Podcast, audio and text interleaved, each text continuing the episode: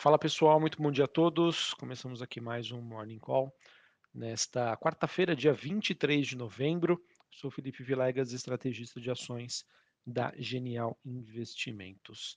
Bom, pessoal, em semana de Thanksgiving, feriado de ação de graças nos Estados Unidos, que acontece amanhã, as bolsas por lá estarão fechadas. Na sexta-feira, com uma abertura parcial, e por conta disso, a semana como um todo acaba sendo impactada sendo uma semana de menor liquidez para o mercado americano e, por consequência, para os mercados internacionais. Falando aí sobre os principais ativos de risco, a gente tem hoje é, ações, bolsas, é, algumas commodities ali, não tendo uma direção única. E, então, enfim, vamos acompanhar. Também não tivemos aí grandes novidades, mas queria passar para vocês aqui algumas informações importantes. Afinal, a agenda macroeconômica nos Estados Unidos segue bastante intensa, já que os indicadores que seriam divulgados, que costumam, na verdade, ser divulgados na quinta e na sexta-feira, foram antecipados para esta quarta-feira. Bom, falando sobre bolsa norte-americana, a gente acaba tendo o S&P futuro é, avançando 0,12, Dow Jones subindo 0,09 e a Nasdaq é, também subindo na mesma proporção. O VIX tem alta de 1,64, mesmo assim tem uma região super tranquila, 21 pontos. É, dólar index no 0 a 0, 107,19 pontos. Taxa de juros de 10 anos nos Estados Unidos, mesmo uma queda bastante leve, tá? 0,11 a 3,75. Na verdade, me chamou a atenção aqui do Bitcoin, o Bitcoin que acaba apresentando aí uma forte recuperação nesta quarta-feira, subindo quase 5% ele que volta ali para a região dos 16.500 dólares a unidade. O Bitcoin e outros criptoativos que durante essa semana apresentaram uma maior volatilidade, um movimento de queda até mais intenso, e essas quedas elas acabam sendo amenizadas nesta quarta-feira. Sobre a agenda nos Estados Unidos, pessoal, anotem aí. A partir das 10h30 da manhã, a gente vai ter a divulgação de novos pedidos de seguro-desemprego e pedidos de bens duráveis. Às 11h45, dados sobre o PMI industrial nos Estados Unidos. Meio-dia, sentimento da Universidade de Michigan e venda de casas novas. E claro, né, um dos dados mais aguardados do dia, que vai ser divulgado a partir das 4 horas da tarde, 16 horas, é, que está relacionado à ata da última decisão aí de política monetária que foi feita pelo Fed, a ata do FONC. Então, o mercado, obviamente, que vai colet, é, continuar né, coletando pistas sobre a trajetória de juros nos Estados Unidos. O que é esperado hoje pelo mercado é que na, na próxima reunião de dezembro nós tenhamos uma alta de 0,5% e depois é, eventuais ajustes que poderem acontecer nas próximas reuniões em 2023, mas o ritmo né, de alta da taxa de juros norte-americana levando em consideração a última que foi de 0,75, deve ser reduzido. Ah, isso já está sendo suficiente para é, melhorar, né, suavizar a dinâmica dos ativos, é, das ações nos Estados Unidos e dos ativos globais como um todo. Beleza? Sobre a Europa, pessoal, nesta manhã, a Bolsa de Londres subindo 0,39, Bolsa de Paris no 0 a 0 e a Bolsa de Frankfurt na Alemanha queda de 0,08. É, sobre a Europa, a única notícia que nós temos foi sobre a divulgação do PMI é, industrial, que ficou levemente acima das expectativas. Esse indicador né, de pressão de preços apresentou também uma, uma forte descompressão. O PMI composto, que engloba atividade industrial e atividade de serviço, subiu a 47,8 pontos em novembro, um pouquinho acima das expectativas que esperavam aí um patamar de 47 pontos. Este que acaba sendo o maior nível em dois meses.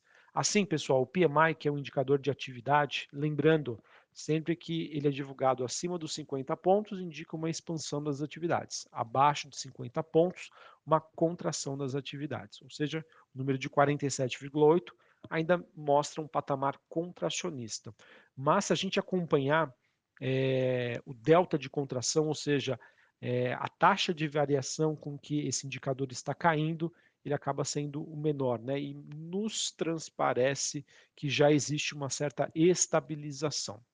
Claro que, apesar também da inflação começar a dar sinais mais consistentes de arrefecimento, a gente deve passar por um período de acomodação do nível de atividade por lá, eh, essa acomodação no nível ainda baixo, então vamos acompanhar muito cedo ainda para a gente é, ter uma percepção de que as coisas poderiam melhorar na Europa, é, ou até mesmo olhando aí para a situação global, lembrando que o mercado como um todo espera que o ano de 2023 é um ano de contração da atividade econômica e que a região mais impactada tende a ser a região europeia. Uh, falando agora sobre China, olhando para os mercados asiáticos, bolsa de Xangai subindo ponto 26 e a bolsa de Hong Kong subindo ponto 57. No Japão não tivemos é, cotação por conta de um feriado local. A China, que infelizmente ainda passa por uma situação é, bastante drástica envolvendo a Covid-19, essa situação que continua a se deteriorar. Só para vocês terem uma ideia, né, nos últimos dias a contagem diária de casos subiu para cerca de mais de 28 mil. É, esses níveis são os próximos que foram vistos aí em abril, durante um bloqueio bastante rigoroso que atingiu aí a capital chinesa, né, uma das principais cidades chinesas, a cidade de Xangai. Em termos de impacto no PIB, só para vocês terem uma ideia, quase 20% tá, da economia chinesa foi afetada negativamente pelos controles da Covid que aconteceram na última segunda-feira. Tá? Então, enfim, é, realmente essa situação ainda é bastante ruim, mas conforme eu venho também sinalizando para vocês, alguns especialistas é, estão apontando para pequenas mudanças que estão acontecendo neste mês sobre a política, né, propaganda do governo, emitindo sinais né, de que as autoridades estão se preparando para uma reabertura aí nos próximos seis ou nove meses. E obviamente que o caminho para que isso aconteça ainda deve envolver muitas idas e vindas, bastante volatilidade e dúvidas aí sobre perspectiva de crescimento na China, tá bom? Pessoal, não sei se ficou bem colocado anteriormente, acabei me, me equivocando aqui. A capital chinesa é Pequim, tá? acabei falando de Xangai. Xangai é um dos principais centros financeiros e econômicos, só para fazer uma ressalva se, se, se, acabou ficando subentendido nas minhas falas anteriores de que Xangai seria a capital da China, no caso aí é Pequim. Beleza? Uh, bom, pessoal, agora falando sobre Brasil, mas antes disso, passar um pouquinho das cotações das commodities.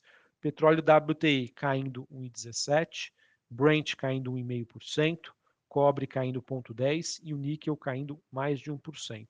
Mesmo assim, pessoal, a gente teve um dia positivo para minério de ferro minério de ferro, digamos assim, que está, está tendo né, uma movimentação, às vezes diferente do que nós temos olhando para os metais industriais, ele meio que segue com vida própria, mas enfim, uma situação ainda bastante volátil.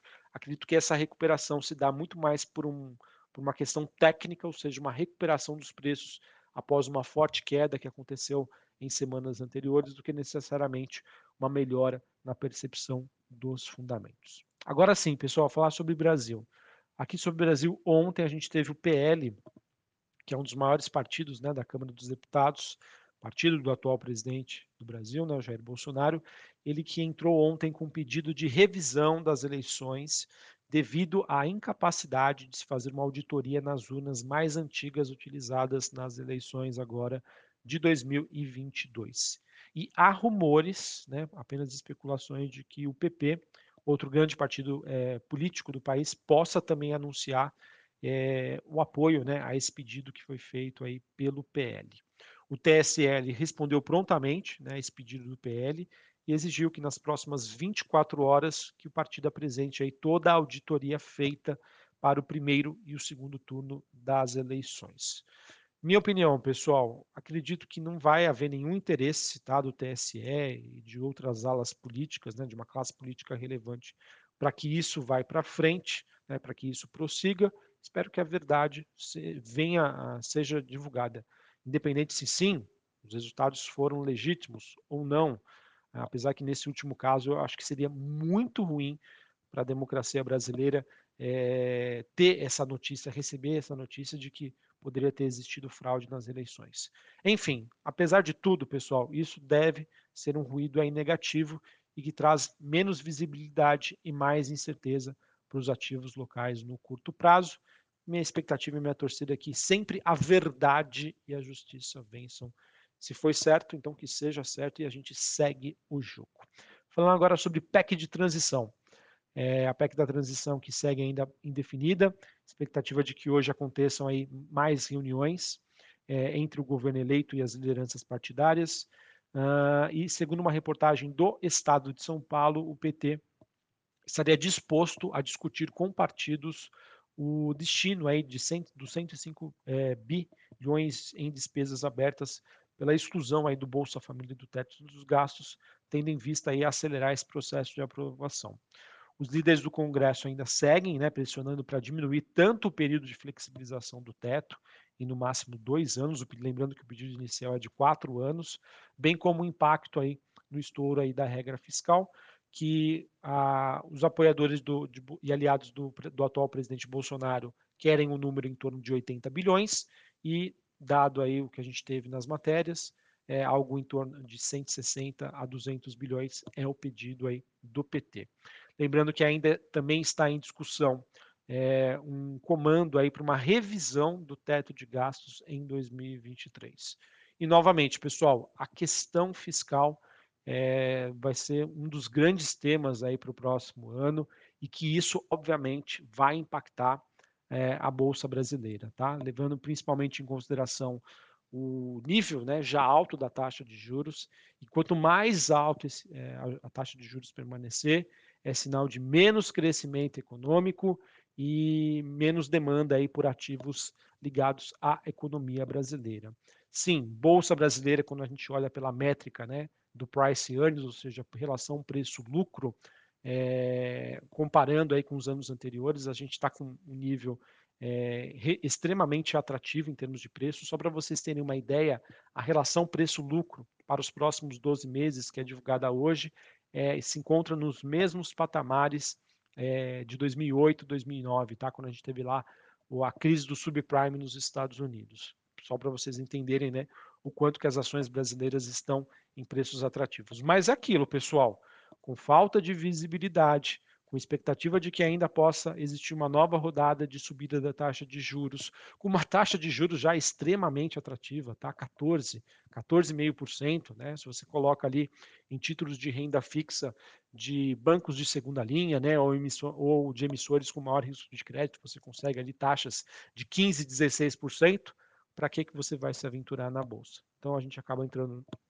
num ambiente bastante desafiador para a bolsa brasileira, mas é fato que as ações sim, elas se encontram em preços atrativos, por isso que a gente tem buscado né, estratégias para tentar diminuir a volatilidade das carteiras, ter uma exposição a dólar, ou até mesmo de setores que podem ser beneficiados por uma taxa de juros mais alta. Beleza? E obviamente que isso vai depender muito, não somente do setor, mas da qualidade da gestão das empresas aqui no Brasil para lidar com esta situação. Maravilha? Bom, pessoal, então era isso que eu tinha para passar para vocês. Uma ótima quarta-feira a todos e até mais. Valeu.